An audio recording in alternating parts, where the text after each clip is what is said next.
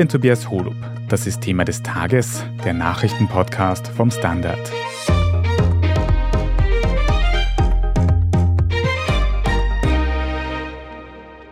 Thomas Schmidts Aussage vor dem ÖVP-Korruptionsuntersuchungsausschuss heute am Donnerstag wurde mit Spannung erwartet und dann hat er nichts gesagt. Lange war der ehemalige Generalsekretär im Finanzministerium den Einladungen zum U-Ausschuss nicht nachgekommen. Heute war er dort und hätte ohnehin nur auf gewisse Fragen antworten müssen. Trotzdem hat er die Aussage verweigert. Und das, obwohl die ÖVP in der Nationalrats-Sondersitzung vom gestrigen Mittwoch zumindest Ansätze von korruptionskritischen Tönen gezeigt hat. Wir sprechen heute darüber, warum Thomas Schmidt im U-Ausschuss einfach nicht kooperieren will. Wir fragen nach, ob es rechtlich möglich ist, vor einem U-Ausschuss einfach nicht auszusagen. Und wir schauen uns an, welche Strafen Thomas Schmidt dafür nun drohen könnten. Sandra Schieder, du berichtest für den Standard über Innenpolitik und hast wohl auch heute Morgen sehr gespannt auf die Aussage von Thomas Schmidt im U-Ausschuss gewartet wirklich ausgesagt hat er dann überhaupt gar nichts. Kannst du uns erklären, warum nicht? Wie ist das abgelaufen? Ja, nicht nur ich, sondern auch zahlreiche andere Medienvertreter aus dem In- und Ausland waren heute früh sehr gespannt auf die Aussage von Thomas Schmidt.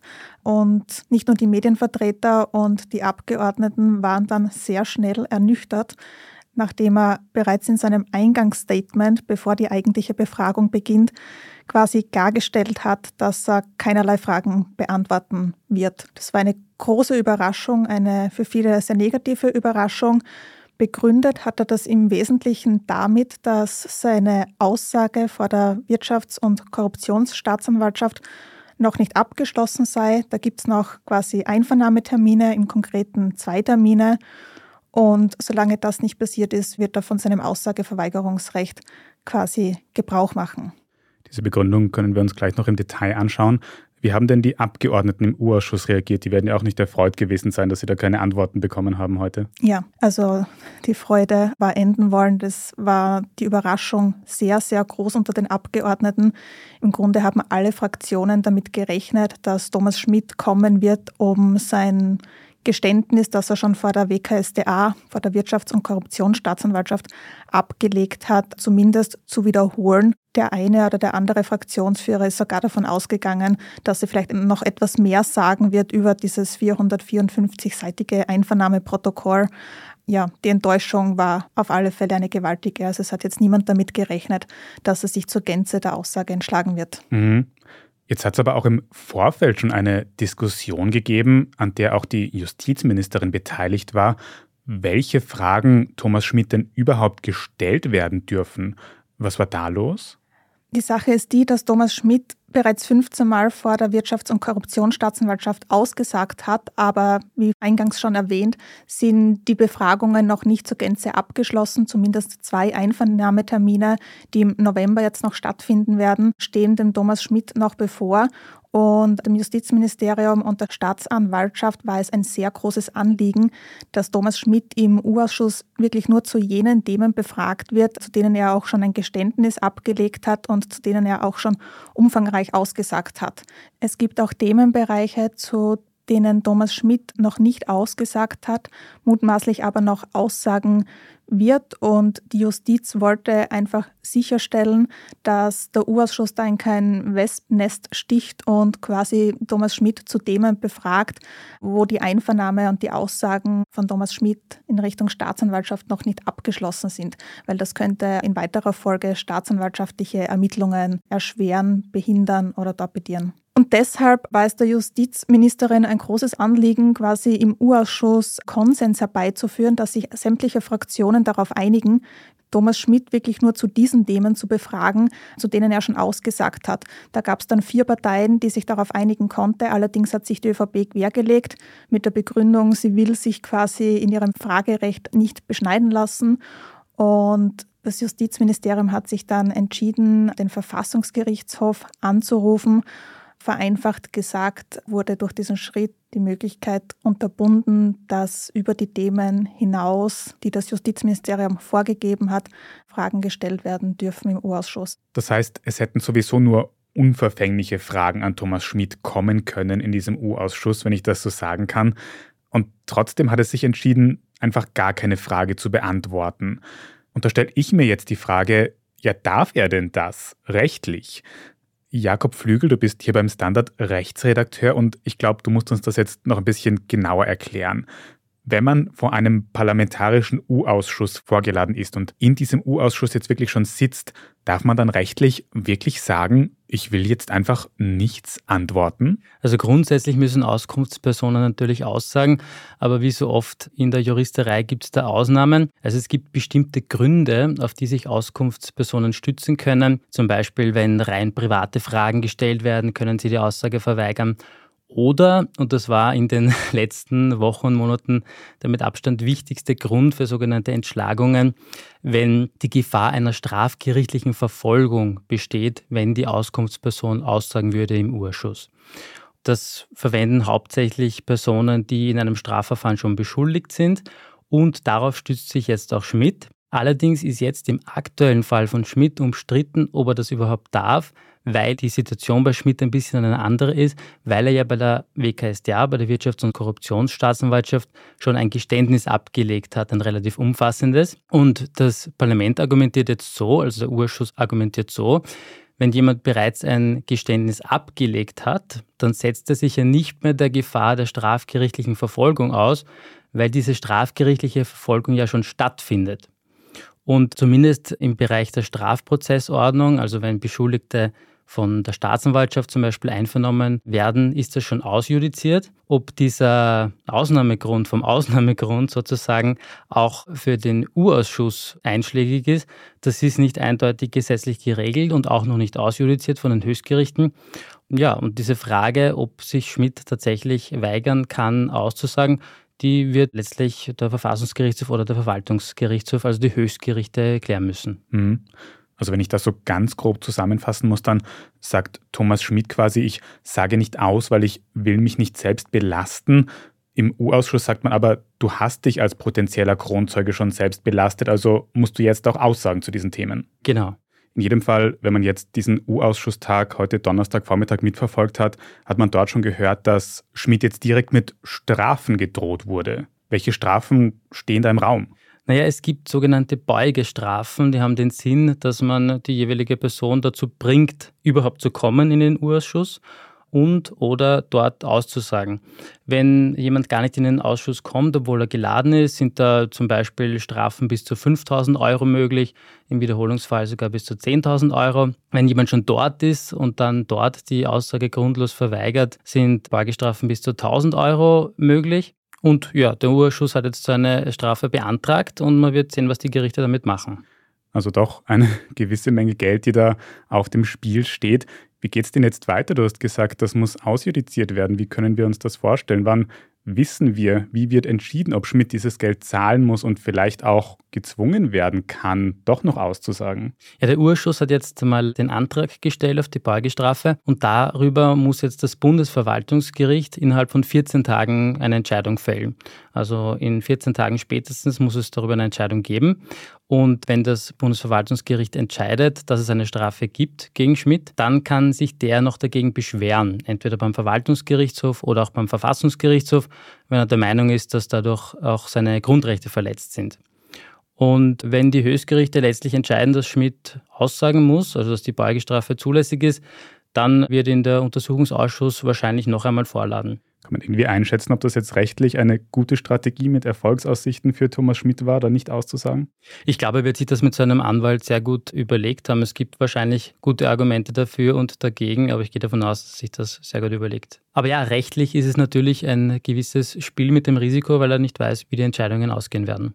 In zwei Wochen sollten wir mal eine erste Einschätzung haben der Gerichte, wie eben hier mit Thomas Schmidt weiter verfahren werden wird. Vielen Dank mal dir jetzt für diese erste Einschätzung, Jakob Flügel. Sehr gern, danke.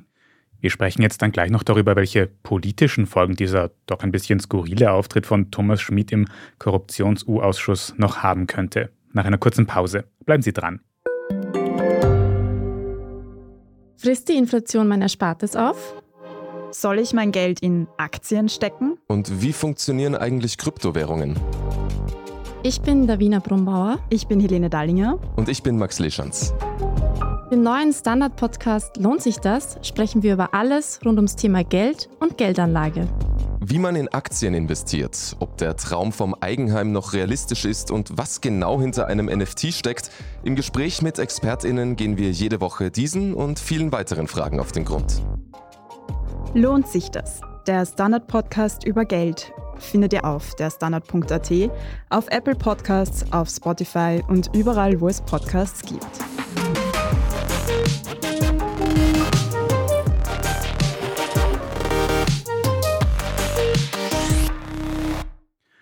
Sandra, kommen wir nochmal zu dir.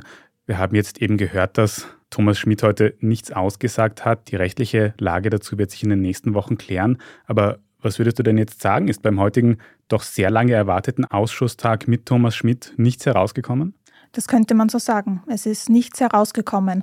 Der Verfahrensrichter hat erfolglos versucht, Fragen zu stellen. Im Anschluss auch der Fraktionsführer der SPÖ, der versucht hat, Fragen zu stellen, auch mehrmals. Und welche Frage Thomas Schmidt auch immer gestellt wurde, er hat die immer gleiche Antwort wiederholt, dass er seine Aussage verweigern wird und dass er von seinem Aussageverweigerungsrecht Gebrauch machen wird. Woraufhin wieder Verfahrensrichter und die U-Ausschussvorsitzende, in dem Fall heute Doris Bures, weil der Ausschussvorsitzende Wolfgang Sobotka im Ausland gerade ist, auf einer Dienstreise, haben gesagt, dass sie quasi dieses Aussageverweigerungsrecht nicht akzeptieren und deswegen die Fragen gestellt werden dürfen. Und das war dann so ein Bing-Bong-Spiel. Und Thomas Schmidt hat wieder wiederholt, dass er von seinem Aussageverweigerungsrecht Gebrauch macht. Und so ging das dann einige Zeit hin und her. Jetzt beschäftigen die geleakten Chatnachrichten von Thomas Schmidt ja schon seit Jahren die österreichische Innenpolitik. Warum ist er denn eigentlich erst heute in den Korruptionsuntersuchungsausschuss gekommen? Thomas Schmidt ist eine sehr öffentlichkeitsscheue Person. Er war immer jemand, der im Hintergrund die Strippen gezogen hat und war noch nie jemand, der die mediale Bühne oder das Rampenlicht gesucht hat. Also schon bevor erste Vorwürfe gegen ihn bekannt wurden, war er niemand, der in der ersten Reihe gestanden ist. Dementsprechend ist es nachvollziehbar, dass jemand wie Thomas Schmidt auch nicht die mediale Bühne des U-Ausschusses sucht. Im Ibiza-U-Ausschuss wurde er geladen. Diese Ladung hat er damals auch wahrgenommen. Das war auch so der letzte öffentliche Auftritt im Jahr 2020. Das waren auch die letzten öffentlichen Medienbilder, die es von ihm gab. Und spätestens seit dann erste Vorwürfe gegen Thomas Schmidt bekannt wurden und auch immer wieder in weiterer Folge Chats geleakt wurden und er als Beschuldigter galt, ist Thomas Schmidt einfach komplett abgetaucht und hatte offenbar da kein Interesse, aus seiner Sicht natürlich nachvollziehbar, sich dieser medialen Bühne zu stellen. Geändert hat sich dann die Situation im April diesen Jahres, wo er an die Wirtschafts- und Korruptionsstaatsanwaltschaft herangetreten ist und quasi sein Interesse daran bekundet hat, Kronzeuge zu werden.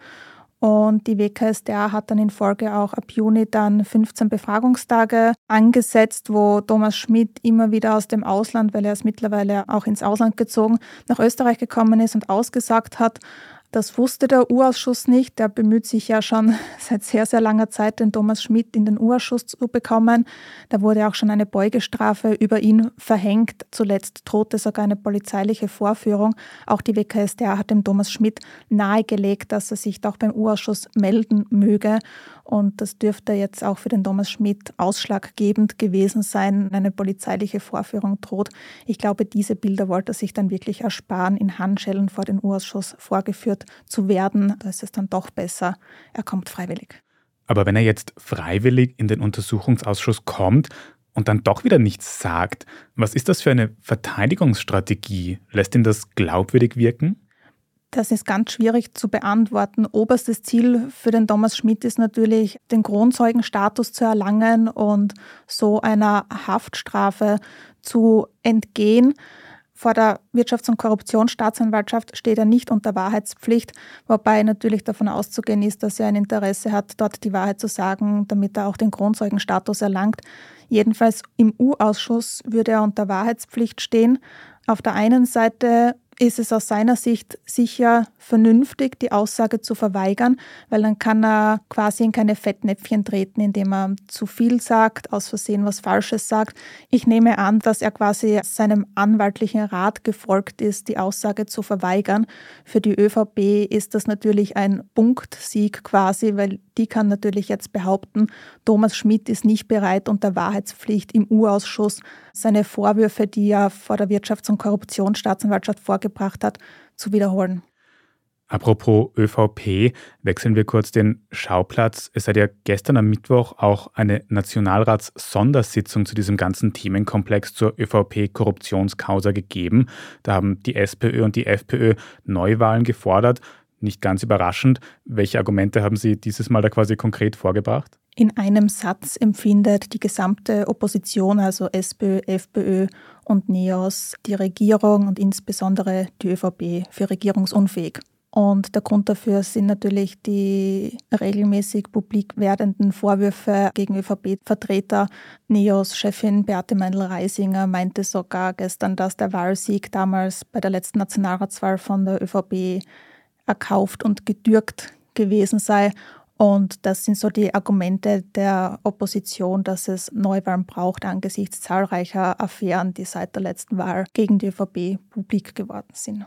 Der ÖVP-Chef Karl Nehammer hat sich bisher ja nicht ganz klar zu diesen Vorwürfen von Schmidt, oft auch gegen ÖVP-PolitikerInnen, geäußert.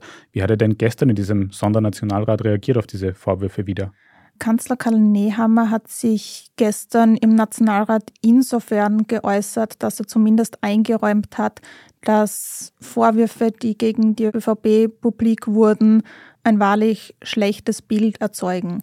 Entschuldigt hat er sich dafür aber nicht. Entschuldigt hat er sich eher dafür, dass die Politik insgesamt gerade in einer massiven Vertrauenskrise sich befindet und das auch etwas hausgemacht ist. Also anstatt wirklich einzuräumen und sich dafür zu entschuldigen, was da innerhalb der ÖVP passiert ist, hat er eher über den Vertrauensverlust insgesamt der Politik gesprochen und für diesen Vertrauensverlust seien auch alle Parteien verantwortlich und nicht nur quasi die ÖVP. Also er hat eher sämtliche Parteien in die Verantwortung genommen, anstatt sich konkret einmal zu entschuldigen, was da passiert ist. Und natürlich hat er auch darauf verwiesen, dass diese Dinge vor seiner Kanzlerschaft passiert sind, wenngleich man dazu sagen muss, dass Karl Nehammer auch in der Ära Kurz wesentliche Funktionen begleitet hat. Zuerst als Generalsekretär, danach als Innenminister.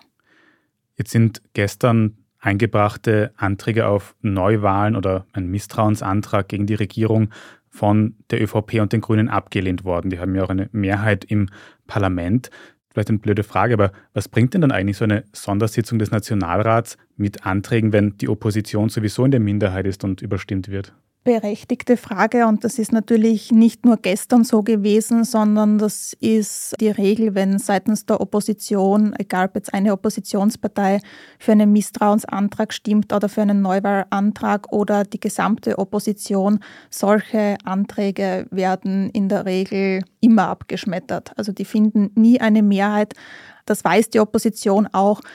Sinn machen solche Sondersitzungen dennoch, weil man quasi dafür sorgt, also die Opposition in dem Fall, dass sämtliche ÖVP-Skandale und Affären nicht aus den Schlagzeilen geraten. Das Parlament ist natürlich eine sehr willkommene Bühne. Da weiß die Opposition, man kriegt quasi die mediale Präsenz, man kann die Vorwürfe gegen die ÖVP wiederholen und so in die Schlagzeilen bringen solche Sondersitzungen des Nationalrats machen aus Sicht der Opposition daher natürlich auch Sinn.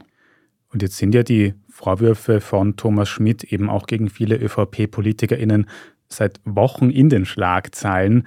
Mit diesem U-Ausschuss heute und dem Sondernationalrat gestern hat es dazu quasi wieder wichtige Meilensteine gegeben. Auf Basis dessen, auf Basis der letzten Wochen, wie würdest du denn die Verteidigungsstrategie der ÖVP aktuell beschreiben, zusammenfassen, beurteilen? Die Verteidigungsstrategie der ÖVP ist eine sehr erratische und für mich nicht ganz stringente und nachvollziehbare. Im Großen und Ganzen kann man sagen, dass sämtliche ÖVP-Abgeordnete, die gestern ans Rednerpult im Nationalrat getreten sind, quasi betont haben, dass sie diese Vorverurteilungen, die gegen ÖVP-Beschuldigte gerichtet sind, vehement zurückweisen. Andererseits sind schon mehrere ÖVP-Politiker ausgerückt und haben quasi den einen oder anderen Beschuldigten von jeder Schuld freigesprochen. Also wenn man sagt, man darf nicht vorverurteilen, dürfte man natürlich auch nicht sagen, aber der ist unschuldig, weil letzten Endes werden das Gerichte klären. Und auch was den Thomas Schmidt betrifft. Einerseits versucht die ÖVP in ihrer Strategie, ihn als Lügner hinzustellen, als Lügenbaron, als Baron Münchhausen und sagt, alles, was der Thomas Schmidt quasi sagt, ist erstunken und erlogen. Andererseits gibt es ein publik gewordenes Telefonat, das Sebastian Kurz heimlich aufgezeichnet hat, wo er mit Thomas Schmidt spricht und dass Sebastian Kurz auch quasi als Entlastung für ihn ansieht. Und da behauptet die ÖVP wieder, dass Schmidt in diesem Telefonat, das heimlich aufgezeichnet wurde, die Wahrheit sagt. Also einerseits heißt es, Thomas Schmidt lügt die ganze Zeit, aber in dem Telefonat hat er die Wahrheit gesagt. Also auch das ist eine Verteidigungsstrategie, die einfach nicht sehr nachvollziehbar und logisch ist. Sandra, jetzt habt ihr in eurem Ressort vor einigen Tagen einen Sieben-Punkte-Plan veröffentlicht, wie man Korruption in der österreichischen Politik tatsächlich bekämpfen könnte. Was wären denn da so die wichtigsten Punkte für dich? Ja, wie du schon gesagt hast, wir haben da sehr viele Punkte aufgezählt und es ist wirklich schwierig, da einen einzelnen Punkt quasi herauszupicken, egal ob es jetzt die Reform des Korruptionsstrafrechts betrifft oder eine Reform des U-Ausschusses oder die Stärkung der Rechte des Parlaments. Im Grunde ist alles sehr, sehr wichtig. Aber wenn ich einen Punkt herausgreifen sollte, dann wäre das wohl die Reform des Korruptionsstrafrechts. Diese Reform hat das Justizministerium im Grunde auch schon vor einem Jahr vorgelegt. Die müsste nur noch beschlossen werden. Woran es genau hakt, ist gar nicht so einfach zu sagen. Unter anderem sieht dieser Entwurf vor, dass der sogenannte Mandatskauf strafbar wird. Derzeit ist es in Österreich nämlich legal, vor einer Wahl einen aussichtsreichen Listenplatz gegen Spenden zu verkaufen. Und wie gesagt, diese Gesetzesnovelle, die wurde schon vor einem Jahr vom Justizministerium vorgelegt und nun nochmals überarbeitet. Meiner Information nach wird sie derzeit auf Clubebene verhandelt. Das wäre ein ganz, ganz wichtiger Punkt. Jeder Schritt für weniger Korruption in Österreich wäre ein guter. Kommen wir zum Abschluss noch ganz kurz zu Thomas Schmidt zurück. Wir haben jetzt gehört, dass in den nächsten Wochen rechtlich quasi entschieden werden wird, ob er denn nochmal zum Korruptions-U-Ausschuss kommen muss oder nicht. Aber der ÖVP-Korruptions-U-Ausschuss sollte doch eigentlich gar nicht mehr verlängert werden. Wie geht es denn da jetzt weiter? Genau, also der ÖVP-Korruptions-U-Ausschuss wurde gemeinsam von SPÖ, FPÖ und NEOS eingesetzt und alle drei Parteien hätten im Dezember die Möglichkeit, diesen um drei Monate zu verlängern. Allerdings haben die NEOS vor einiger Zeit angekündigt, diesen nicht verlängern zu wollen. Die Argumentation der NEOS war, dass der Urausschuss nichts Neues mehr zutage fördern wird und dass jetzt bereits auf dem Tisch liegt, welche Reformen notwendig sind, um Korruption in Österreich zu verhindern. Und jetzt geht es darum, diese Reformen auch umzusetzen. Sehr, sehr überraschend haben die Neos aber jetzt angekündigt, nachdem für alle überraschend Thomas Schmidt sich völlig seiner Aussage heute im U-Ausschuss verweigert hat, einer Verlängerung des U-Ausschusses für wie lange auch immer doch noch zuzustimmen, damit die Fraktionen die Möglichkeit haben, Thomas Schmidt erneut in den U-Ausschuss zu laden. Würde der U-Ausschuss Anfang Dezember enden, wäre das etwas knapp. Also es ist davon auszugehen, dass der U-Ausschuss nun doch noch verlängert wird, wenngleich unklar ist, um wie lange. Ob es wirklich die drei Monate werden oder kürzer, das ist derzeit unklar, was da möglich ist. Die Saga um Thomas Schmidt und den U-Ausschuss geht also weiter. Vielleicht werden wir dann in ein paar Wochen oder Monaten gleich den nächsten Podcast aufnehmen. Für heute aber mal vielen Dank für diese Einschätzung, Sandra Schieder. Danke sehr. Wir reden jetzt dann gleich noch in unserer Meldungsübersicht über die aktuellen Lohnverhandlungen bei den Metallern und über erste Streikandrohungen. Wenn Sie in der Zwischenzeit unsere journalistische Arbeit hier beim Standard unterstützen möchten, dann können Sie das zum Beispiel tun, indem Sie ein Standard-Abo abschließen. Wenn Sie unseren Podcast über Apple Podcasts hören, dann können Sie dort auch ganz einfach für ein Premium-Abo zahlen. Vielen Dank für jede Unterstützung, das hilft uns wirklich sehr. Jetzt aber dranbleiben, wir sind gleich zurück.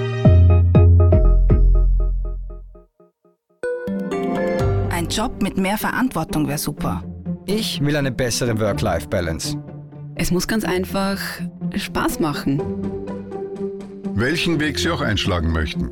Er beginnt bei den Stellenanzeigen im Standard. Jetzt Jobsuche starten auf Jobs der Standard.at. Und hier ist, was Sie heute sonst noch wissen müssen. Erstens, die Lohnverhandlungen bei den Metallern sind heute Donnerstag in die vierte Runde gegangen. Die Forderungen liegen noch immer sehr weit auseinander. Die ArbeitgeberInnen bieten 4,1% Lohnerhöhung plus Unternehmensanteile. Die ArbeitnehmerInnen fordern 10,6%. Zu Redaktionsschluss dieses Podcasts am Donnerstagnachmittag waren die Lohnverhandlungen noch im Gange. Wenn sich die VerhandlerInnen nicht einigen, dürfte es ab kommenden Montag zu Warnstreiks in der metallverarbeitenden Industrie kommen. Zweitens, im ersten Halbjahr 2022 hat es in Österreich 381 antisemitische Vorfälle gegeben. Das hat die israelitische Kultusgemeinde kurz IKG gemeldet. Im Vergleich zum Vorjahreszeitraum ist das ein Rückgang um rund ein Drittel. Die IKG führt das darauf zurück, dass es weniger antisemitische Vorfälle mit einem Corona-Bezug gegeben habe. Die Dunkelziffer dürfte demnach aber jedenfalls höher sein. Und drittens, es könnte bald ein neues Mittel gegen das Coronavirus geben, und zwar Bananen. Genau genommen geht es um ein Protein namens H84T Banlec, das eben in Bananen vorkommt. Weil sich dieses Protein besonders gern an verschiedenen Viren festsetzt, könnte es Coronaviren quasi verkleben und davon abhalten, an menschliche Zellen anzudocken. Das bisherige Problem war, dass das Immunsystem gereizt und mit Entzündungen darauf antwortet. Ein Forschungsteam mit österreichischer Beteiligung hat das Protein jetzt aber so weit angepasst, dass auch die Immunantwort verträglicher ist. Bis das Bananenprotein wirklich als Medizin auf den Markt kommen kann, ist allerdings noch weitere Forschung nötig und wahrscheinlich auch Finanzierung, wie die ForscherInnen sagen. Bis dahin müssten wir unser Immunsystem also weiter mit ganz normalen Bananen pushen. Alles weitere zum aktuellen Weltgeschehen lesen Sie wie immer auf der Standard.at. Und wenn Sie jetzt noch nicht genug von Standard Podcasts haben, dann bin ich nicht neidisch, wenn Sie in unseren Schwester-Podcast Besser Leben reinhören. Dort geht es in der aktuellen Folge nämlich um Neid, warum der nicht immer nur schlecht sein muss und wie man neidisch sein als Triebfeder nutzen kann. Besser Leben finden Sie überall, wo es Podcasts gibt. Falls Sie Feedback oder Anregungen für uns haben, dann erreichen Sie uns sehr gerne unter podcast.derstandard.at.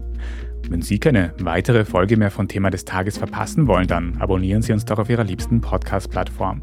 Bei der Gelegenheit können Sie sehr gerne auch eine gute Bewertung dort lassen, das hilft uns nämlich sehr. Ich bin Tobias Holub. Danke fürs Zuhören und bis zum nächsten Mal.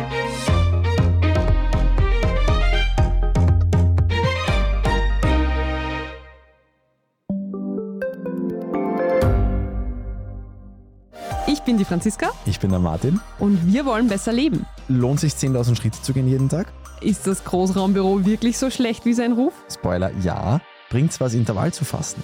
Wir fragen die, die es wirklich wissen und probieren es auch gleich selber aus. Bei Besser Leben, jeden Donnerstag eine neue Folge.